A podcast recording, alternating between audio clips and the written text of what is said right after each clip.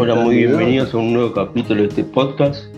Hoy estoy, tengo el orgullo y la suerte de tener en este espacio a Jean Maggi. Él es un cordobés de 59 años que al primer año de vida le diagnosticaron poliomielitis y a los 50 años dio, no, en un momento de su vida hizo un cambio que lo llevó a, a hacer cosas que mucha gente no cree que él hizo. Es por eso que lo quiero invitar a, a que cuente un poco su historia. Hola Jean, ¿cómo andás? Hola Ramiro, ¿cómo andás?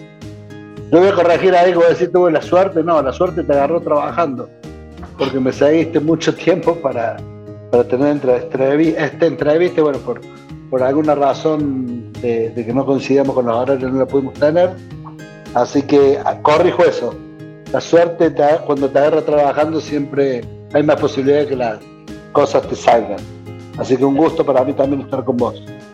Muchas gracias.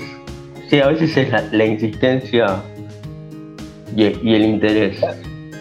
La dedicación y la pasión por hacer las cosas, ¿no? También cuando uno está convencido de lo que quiere y, a, esa, a, ese, esas ganas de hacer algo, le pone pasión, dedicación y esfuerzo, es una receta mágica para, para salir adelante, ¿no? para cumplir los sueños. Coincido. Bueno, Jean, eh, te doy la palabra para que cuentes un poco tu historia brevemente y luego eh, empezamos con, con algunas preguntas que me gustaría profundizar. Bueno, vos dijiste ahí que yo ya, o sea, cuál fue un poco la secuencia de mi, de mi discapacidad, ¿no? Una, discapacidad motriz eh, que está marcada por, por, esto de, tener eh, mis piernas eh, paralizadas y bueno, parte, otra parte de la musculatura, pero creo que no importa, creo que lo más importante es el cambio en la forma de moverme, no es que me impidió moverme, sino que cambio la forma de moverme.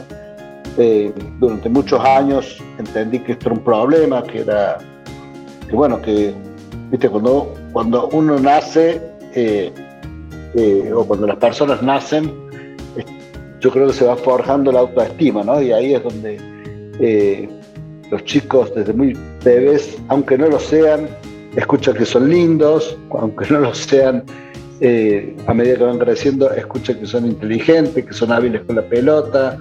Eh, después con el tiempo, los hábiles con la pelota quedan Messi, Ronaldo, pero digamos, todos estos que, se los elogiaba como de niños como tales, era más que todo esto de ir forjando la autoestima en el ser humano desde muy de niño. ¿no? A, nosotros, creo que a usted haber pasado un poco lo mismo, porque tenemos una discapacidad desde muy temprana edad, vos desde que naciste, yo desde casi un año, eh, digo, no tuvimos por ahí tanta esa suerte nos hemos, yo más que vos, porque tenemos una diferencia importante, hemos escuchado esto de pobrecito eh, constantemente, ¿no? Pobrecito, el nene, no sabemos si va a ir al colegio, pobrecito, eh, las patitas flacas que tiene en el caso mío, pobrecito bueno, todo lo que no va a poder jugar el fútbol, no va a poder subir el árbol, todas esas cosas. En un momento creo que eh, uno se la termina creyendo y, aquellos que tuvimos la suerte, como vos y yo, de, enfrentar el mundo y de que tuvimos por ahí seguramente unos padres que tuvieron una cabeza distinta, que nos dieron la posibilidad de, enfrentar esta situación, eh, logramos esto de dar vuelta, de que de, sacarnos ese pobrecito, de entender que somos eh, personas como cualquiera, que tenemos problemas como cualquiera, que nos movemos distinto, eh, pero que eso no significa que debamos quedarnos sentados esperando que hagan todos por nosotros. Entonces, eh, ese, ese, pobrecito duró 37 años.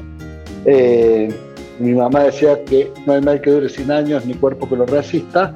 Bueno, en mi caso, a los 37 años, de tanto castigarme con este pobrecito y atentar mi cuerpo con accesos, eh, con acceso, excesos de, alcohol, de, eventos sociales, de comida, pesaba 19 kilos más que ahora. Eso me llevó a lo que me tenía que llevar, que era eh, este infarto cardíaco eh, que bueno, que hizo que, yo siempre digo que es el infarto que me salvó la vida, porque fue la bisagra en mi vida para eh, entender que tenía una discapacidad, pero que si el cuerpo estaba sano o enfermo, solo dependía de mí. Y, así empecé esta segunda etapa, donde eh, los límites parecen infinitos, y por eso el nombre del documental, El Límite Infinito, que está en Netflix, eh, que creo que fue el punto de conexión entre nosotros dos, porque después que viste el documental, creo que, que, nos comunicamos, ¿no? Exactamente. Eh, bueno, me encantaría volver al principio, porque todo lo que dijiste, la verdad que coincido mucho y es mm, sumamente verdad y sumamente interesante. Me gustaría eh, preguntarte por qué crees que está ese, no sé si prejuicio o ese, el pobrecito, ¿por qué decís que se sigue estigmatizando? No sé si la palabra. Sí, sí, yo, creo que, eh, a ver, es una muy buena pregunta, ¿no? Pero yo creo que es un problema de, evolución. A veces las personas con discapacidad, y lo, lo he vivido yo mucho tiempo, pensamos que la cosa es con la discapacidad, ¿no? Pero la cosa es con la evolución. La homosexualidad pasó por momentos más terribles que la discapacidad, ¿no? Por momentos. El, racismo, el género, que eso hay tantas. y bueno, creo que la discapacidad en algún momento le, tenía que evolucionar. Y creo que tiene que ver mucho con el desconocimiento, ¿no? Esto, vos ves una persona eh, con discapacidad y y, te switchas por ahí a, cuáles son tus problemas con esa discapacidad y no los y, no viste yo digo algo como que cuando alguien te dice que no podés habla de sus limitaciones y no de las tuyas. Eh, y creo que tiene mucho de eso no te veo a vos de, una forma me mostrabas hoy tu mano y digo bueno eh, eso por ahí viste lo primero te sale pobre no podrá agarrar esto agarrar lo otro. Bueno, eh, me parece que tiene que ver más, y, sin embargo, si yo empiezo a hablar con vos, voy a decir, no, pero yo agarro el vaso, agarro, me corto, hago esto, hago lo otro, y me empezás a desestimar, a, desburrar de, que tu discapacidad, como yo la veo, no es como vos la vivís, ¿no? Entonces, a veces las discapacidades de otros eh, se viven con mucho más dolor, sobre todo nuestras madres, creo que son las más doloridas todo esto, por este amor de madre, eh, incomparable con ningún amor, a veces la, eh, sufren más la discapacidad que nosotros mismos, ¿no? hay cosas que, en la discapacidad que seguramente la gente dice qué horror y para mí es la vida, la vida misma, digamos, ¿no? Entonces, eh, y para eso creo que es muy importante todo esto, ¿no? Todo esto, el documental, el podcast tuyo, es desburrar, hacer digamos, hacer a la gente amiga de la discapacidad, ¿no? Porque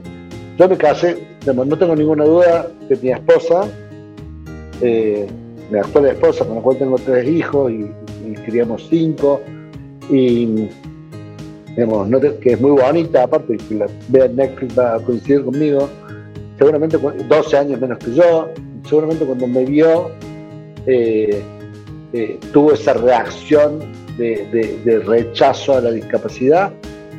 Y, hoy, después de 25 años casados, acá en mi casa no se habla de discapacidad, no sé, digamos, la discapacidad desaparece, la discapacidad existe eh, eh, en, el momento del conocimiento, cuando vos empezás a desburrar a la gente, la discapacidad desaparece, ¿no? Y coincido. Em, cuando decís desburrar, ¿a qué te referís? ¿Y vos crees que eh, todo toma otro color cuando nos aceptamos? De nuevo, ¿cómo? ¿Vos crees que la vida toma otro color cuando aceptamos realmente nuestra discapacidad? Totalmente. Cuando vos aceptas la discapacidad, eh, despertas el potencial de la persona. O sea, cuando vos aceptas la, pero en realidad no, la discapacidad. hay gente que no tiene discapacidad cuando acepta que ese no es su trabajo, por ejemplo, que pasó 20 años trabajando en un lugar y por alguna razón tiene que dejarlo, lo ha hecho, y se da cuenta, pero ¿qué hice 20 años en este laburo? Entonces la aceptación del ser humano, aceptar lo que te gusta, lo que querés, cuál es tu pasión, cuál es tu, para qué estás en esta vida, Creo que eso es, pasa en la discapacidad en cualquier ámbito. Eh, entonces, definitivamente sí, en el momento que vas a estar la discapacidad, tu, potencial es ilimitado. Coincido. Me gustaría ir un poco a después del infarto, ¿cómo fue ese cambio? ¿Por qué tomaste esa determinación y, cómo llegaste hasta donde llegaste? Eh, a ver, eh, después del infarto, eh, digamos, entendí que la vida me daba otra oportunidad y por obra de, del destino, del destino de la suerte, de lo que, como gracias a Dios, que eso en definitiva son todos conceptos eh, que el resultado es el mismo, ¿no? afianzarse a, que hay una, algo externo a uno que hace que las cosas sean posibles. Eh, se me cruzó el deporte, eh, el cual entiendo que el deporte es mágico, no para mí, sino para cualquier persona, con o sin discapacidad, para las personas con discapacidad por ahí tiene una magia suprema. Eh, y bueno, y empecé a creer en que, en que, a entender, cuando vos vas eh, muriéndote en una ambulancia con, con paletas desfibriladoras que te muestran otra realidad, las cosas cambian de forma. Eh, y, empecé a, ver que tenía familia y que tenía trabajo y que tenía amigos y, todas esas cosas que se me estaban yendo en esa muerte, que, iba a suceder en cualquier momento, porque, pero bueno, llegué al, hospital, me pusieron el stem, me abrieron la arteria y la vida me dio otra oportunidad. Y esa oportunidad eh, no la desaproveché. Eh, eh, de nuevo, de la mano del deporte, no fue fácil, lo doy siempre el ejemplo de, de, pero fue simple, ¿no? No fue fácil, pero fue simple. Yo doy siempre esto el ejemplo del tenis, ¿no? El tenis es súper simple. Un, cuadrado, una red en medio, uno o dos opositores de, cada lado, un pique de cada lado, se les pega la pelota. Es decir, ¿eh? esto es re simple. Ahora, ponete a jugar con Federer, con Nadar, a ver si eso es fácil. No, no es fácil. Es simple. Entonces la receta para transformarse es muy simple y no es fácil. ¿De dónde viene la, el éxito de una receta simple, pero no fácil, de la dedicación, del, de la de la, de la, ¿cómo se llama? del, del trabajo, de la, de la disciplina. el convencimiento. El convencimiento de que vos tenés un punto de, un punto, o sea, vos estás convencido, en mi caso, llevémoslo en mi caso, ¿no? Yo me infarté, 19 kilómetros más cada hora, vida desordenada, y de pronto la vida me da otra oportunidad. Decido cambiar la regla cuál era. fácil, simple, deporte, eh, cumplir con mis entrenamientos, cumplir con mi vida saludable, cumplir con mi familia y, digamos, y, aprovechar todo lo sano que me tenía, porque en definitiva los, vicios eh, saludables los vicios, que son, digamos, los vicios saludables son, las costumbres saludables son, son, son cosas buenas para nosotros, los vicios, eh, estas, estos hábitos, los hábitos, ahí me enredé un poquito, pero te lo resumo, los hábitos saludables eh, son cosas buenas para salud, pero los hábitos no saludables son los vicios. Son, las cosas que nos hacen mal. En definitiva, la dedicación que le tenés que dar a uno de otro es el mismo. Es una cuestión de tomarte el hábito de tomar agua todos los días, a la mañana, cuando te levantas comer sano, ¿no? O sea, eso, es un hábito que en un momento tu cuerpo te lo pide. Así como, como te pide eh, ir al baño, en algún momento, si vos estás acostumbrado a comer eh, bife con lechuga, bife con ensalada, y no comerte todo el día pasta con boloñes y eso, el, cuerpo te va a pedir bife con ensalada. Entonces es un hábito saludable. Lo mismo al revés. Entonces me llené de esos hábitos saludables con el convencimiento, y ahí está un poco lo que vos me decías recién, de tener una vida mucho mejor para poder disfrutar todo lo que la vida me había dado, que no era poco, porque a veces también buscamos, siempre estamos buscando, a ver, eh, no, bueno, ahora quiero, eh, eh el podcast, eh, quiero el, programa de televisión, está bueno tener objetivos, pero tampoco está bueno no poder disfrutar el proceso, o sea, hiciste, te, sos exitoso en el podcast, si no disfrutas que hoy estás hablando conmigo, que ayer hablaste con Furanito, que el otro día hablaste con Furanito, que mañana vas a hablar con, con Pedrito, si vos eh, no disfrutas eso, el paso siguiente tampoco lo vas a disfrutar. Entonces, para dejar bien claro, no digo que no tenga la ambición de crecer, pero la ambición de crecer sirve si vos podés disfrutar el proceso. Es muy interesante y coincido con lo de disfrutar el proceso proceso, a veces cuando uno hace algo que, que le hace bien y le dedica tanto tiempo, por eso tiene ambiciones, eso no está mal, pero hay que dejar fluir el tiempo y, llegan las cosas, me parece. Aunque definitivamente, definitivamente, ser ansioso, ser eh, ambicioso, tener amor propio está buenísimo. El problema es cuando el amor propio es, eh, ¿cómo se llama? Eh, cuando vos tenés el amor propio que es eh, egoísmo, eso no va. Quererte vos mismo es la única forma de poder querer a otro. La ambición es lo único que te va a llevar a crecer. Ahora, si es una ambición desmedida, donde la ambición vos le tenés que pisar la cabeza a 20 tipos para lograr este podcast, no sirve. ¿entendés? Ahora, tu ambición era tener podcast conmigo. Hace dos años que me hablas y, que por, de nuevo, por uno, no es porque sea eh, exquisito ni difícil, ¿no? tus horarios no coincidieron los míos. Ahora, si, es, si, es, si el camino en vez de este era empezar a salir en las redes, uy, ya nadie no me da bola, yo, listo, eso, no, ¿me entendés? Era no entender que yo no puedo eso. Entonces digo, ambición, eh, querer crecer, eh, tener sueños grandes, eh, tener amor propio no son cosas malas, a veces están mal, eh, eh, mal interpretadas.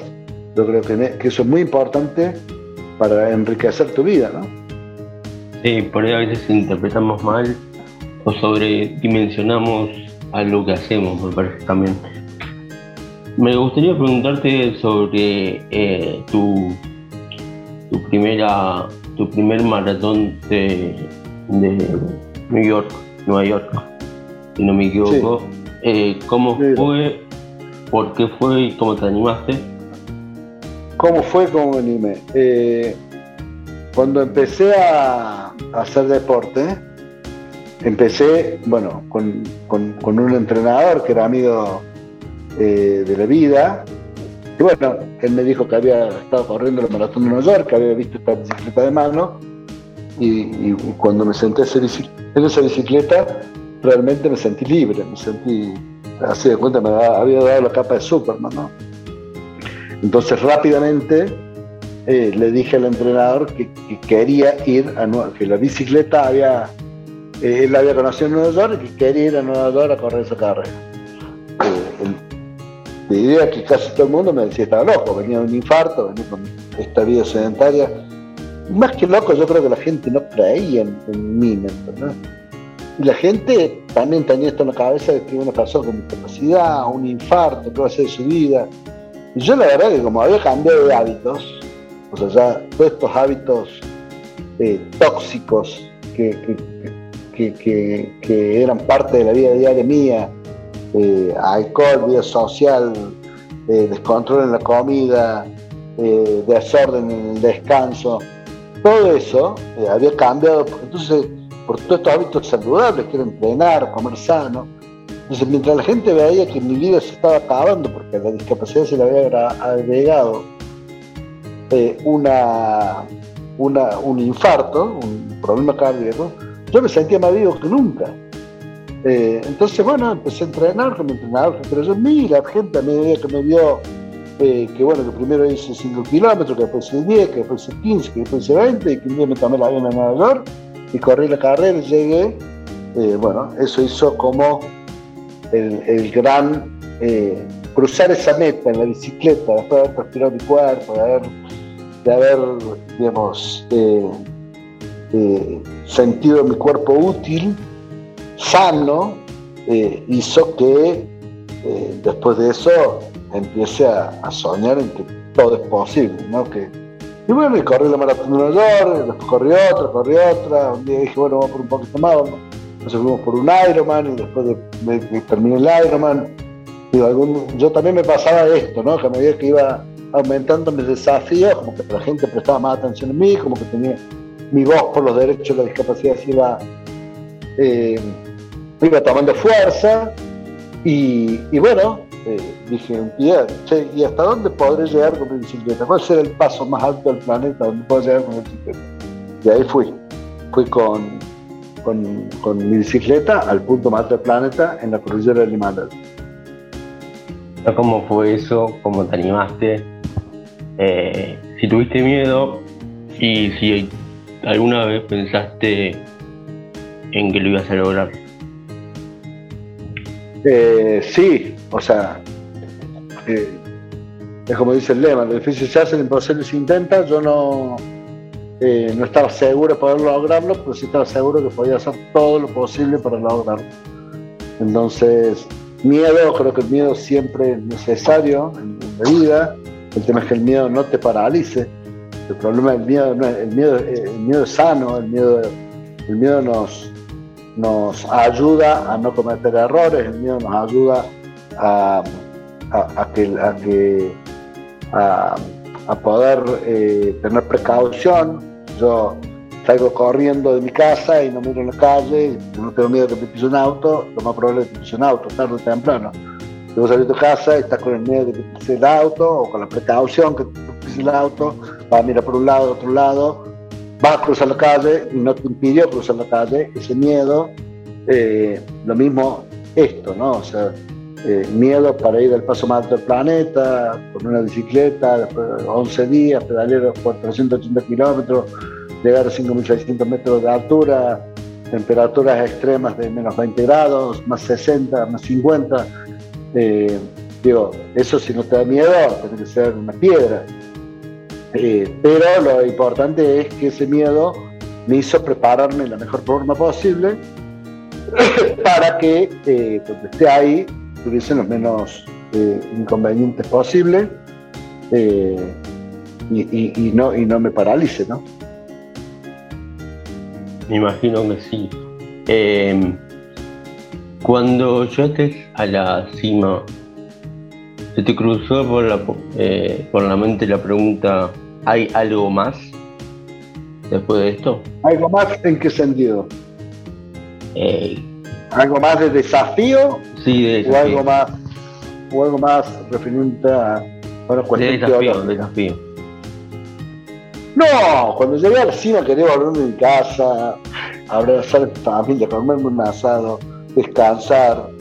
Eh, te diría que hasta debo haber pensado en algún momento hacer de la bicicleta una parrilla porque eh, estaba tan agotado que, era lo único que quería, ¿no? Eh, tenía, tenía como una mezcla de sensaciones que era la satisfacción de haberlo hecho, pero por otro lado la satisfacción de haberlo terminado y poder eh, terminar porque fue algo realmente bravísimo. Lo que pasa es que viste la esencia de uno es la esencia de uno, entonces cuando llegas hasta ahí siempre aparece algo más interesante. Eh, hoy, eh, por, ahí, te voy a robar algunas de las preguntas que están pensadas, pero hoy por ahí eso, la gente pensaría que es el viaje al espacio, ¿no? Pero, pero no, yo, hoy, para mí lo más importante que vino después de la Himalaya, como desafío fue la fundación y poder poner, poder multiplicarme, ¿no? ¿Qué es multiplicarte? que tu historia sirva, para algo. Porque en definitiva esta marca del Himalaya que tengo yo como única persona en el mundo que lo hizo, eh, o todas las medallas que yo ahora gané la maratón de, Miami, hace, eh, en noviembre gané la, la categoría mía de la maratón de Nueva York, entonces medalla en algún momento van a terminar en la basura, porque algún nieto, de nieto la va a tirar por viejas o oxidadas, eh, pero cada huella que dejamos en la bicicleta, eso no tiene, no lo borra nadie, ¿no? Eh, me gustaría que cuentes un poco sobre la fundación y lo del viaje a la, al espacio. Al espacio. ¿En qué consiste? Bueno, la fundación, eh, a ver, eh, es básicamente un poco lo que te conté recién, que es multiplicar eh, mi historia en otros, ¿no? Es, es poder esto, que la, que, la, que, la, que la historia, que, mi vida sirva para algo, poder dejar huellas en el camino.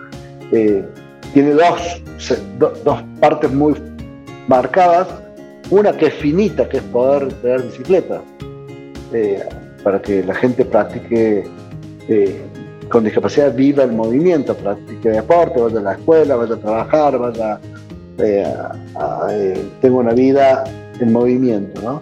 no una vida estática. Pero eso, bueno, tiene, tiene recursos finitos, mil, cinco mil, diez mil, cien mil, un millón, los que tienen, siempre un número finito. A mí me interesa también desde la fundación y que lo hacemos, bueno, con los recursos, nos va bien, pero lo hacemos con los recursos eh, generalmente de, la actividad privada, empresas privadas, tenemos poco aporte del Estado. Entonces, eh, pero lo que más me importa es poder cambiar el concepto de la discapacidad, ¿no? Esto que hablábamos al principio de, de sacar el pobrecito, de educar, por eso es importante mostrar, por eso es importante difundir tu podcast, por eso es importante eh, es, es poder desburrar a la gente de que la discapacidad, detrás de una persona con discapacidad hay una vida. Puede haber un buen tipo, un mal tipo. Puede haber un soberbio, un humilde. Puede haber un, eh, un, inteligente científico o un, o un artista eh, reconocido. O puede haber un vago. la discapacidad no define a las personas y ese es el trabajo más importante que creo que hacemos desde la Fundación. Mm, perfecto. Eh, te agradezco, Jean, por el tiempo. Ahora te doy la palabra para que des un mensaje final, alguna reflexión. Y nos despedimos de este podcast. Te agradezco muchísimo el tiempo y muchísimo eh, que te hayas tomado el tiempo de, estar acá, de, haber esperado esto y tener la amabilidad de, de contar tu historia, eh, tu predisposición y, te doy la palabra para que des una reflexión final. Bueno, la reflexión final es la primera que me encanta, que, vos siendo tan joven eh, tomes la rienda de la difusión de la discapacidad, porque ojalá a mí me hubiese tocado ese papel hace mucho, hubiese, me hubiese encantado y bueno, creo que tenés una gran capacidad de comunicar y celebro eso y, desde, desde el desde el punto de vista de lo que yo le puedo decir a la gente es eh, encuentren su pasión, pónganle dedicación, pasión y esfuerzo, que es la mejor receta para salir adelante. Muchas gracias, Jean. Nos despedimos de este podcast. Si te gustó, te pido que, lo compartas. Eh, me ayudas un montón. Y me puedes seguir en redes sociales como Ramiro Cabanillas con C-A C-A, B corta A, N, I, L, L, A, S. Muchas gracias, Jean, y nos despedimos de este podcast. Muchísimas gracias. Saludos a todos.